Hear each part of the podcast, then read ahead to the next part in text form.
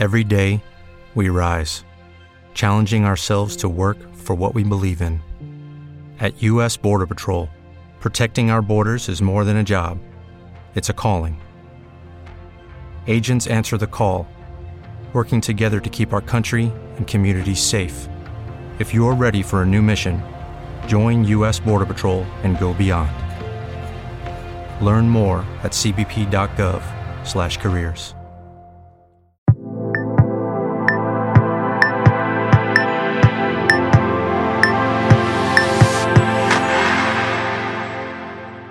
Un saludo, mi nombre es Roberto Augusto, bienvenidos a mi canal, el canal líder para escritores independientes en español, el canal de editorial Letra Minúscula. Te invito a suscribirte a este canal si todavía no estás suscrito. Registro de la propiedad intelectual de un libro. En este vídeo te voy a responder y te voy a explicar una de las dudas más habituales entre los autores que nos escriben a editorial Letra Minúscula. ¿Tengo que registrar mi libro antes de enviarlo? ¿Cómo se debe hacer registro de propiedad intelectual? Te voy a responder en este vídeo. Primero, el registro de propiedad intelectual no es obligatorio para publicar un libro. El registro de propiedad intelectual es algo que tú puedes hacer si quieres para asegurarte de que, bueno, tus derechos como autor van a ser respetados. Si tú registras el libro con tu nombre, evidentemente nadie te va a poder plagiar ese libro o lo va a poder utilizar o publicar sin tu consentimiento, porque tú puedes demostrar que eres el autor de la obra.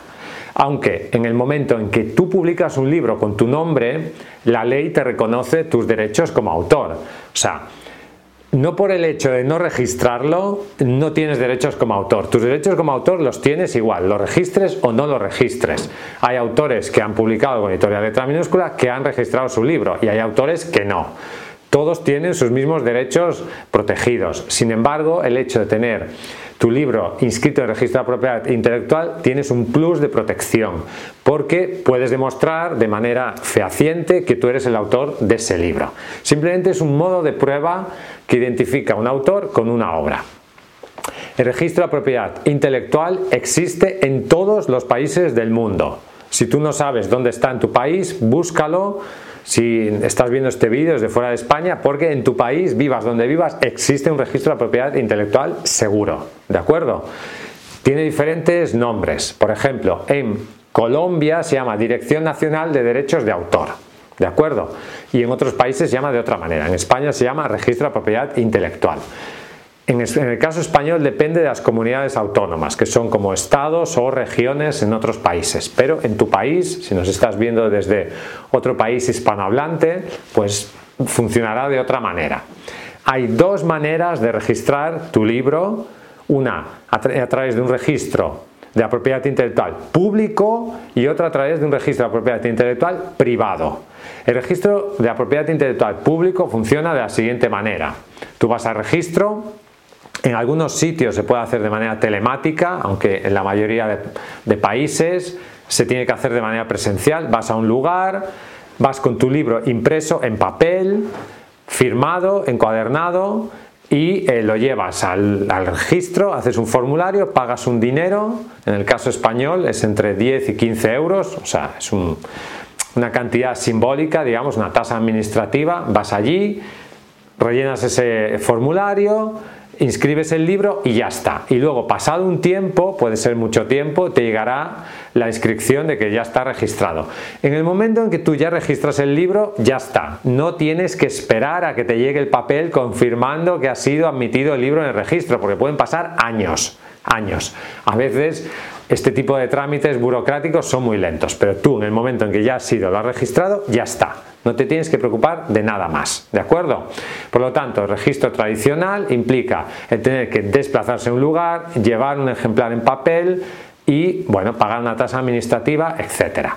En algunos lugares, algunas comunidades autónomas españolas, por ejemplo, están desarrollando la posibilidad de hacer registro de manera telemática, es decir, enviar el archivo a través de internet, etcétera. Aunque en algunos casos está desarrollado, en otros no, etcétera. Tendrías que ver cada caso. En el caso español, cada autonomía. Y si vives en un país de América Latina, tendrías que ver si el registro de la propiedad intelectual de tu país contempla la posibilidad de hacerlo telemáticamente.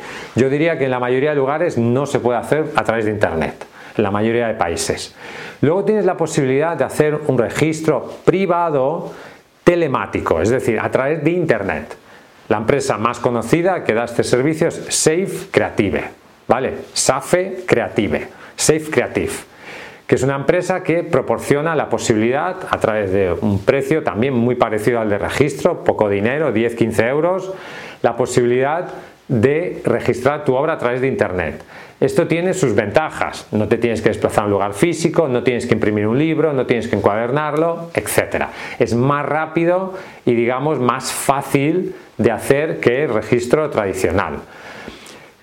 ¿Es lo mismo el registro público que el registro privado? No, la ley española, por ejemplo, reconoce que la única, el único modo de prueba que tiene presunción de veracidad es el registro de propiedad intelectual público. ¿El registro de propiedad intelectual tiene validez legal? Sí, totalmente. ¿De acuerdo? No la misma que el registro público. Se puede registrar en ambos sitios también, eso también hay que decirlo.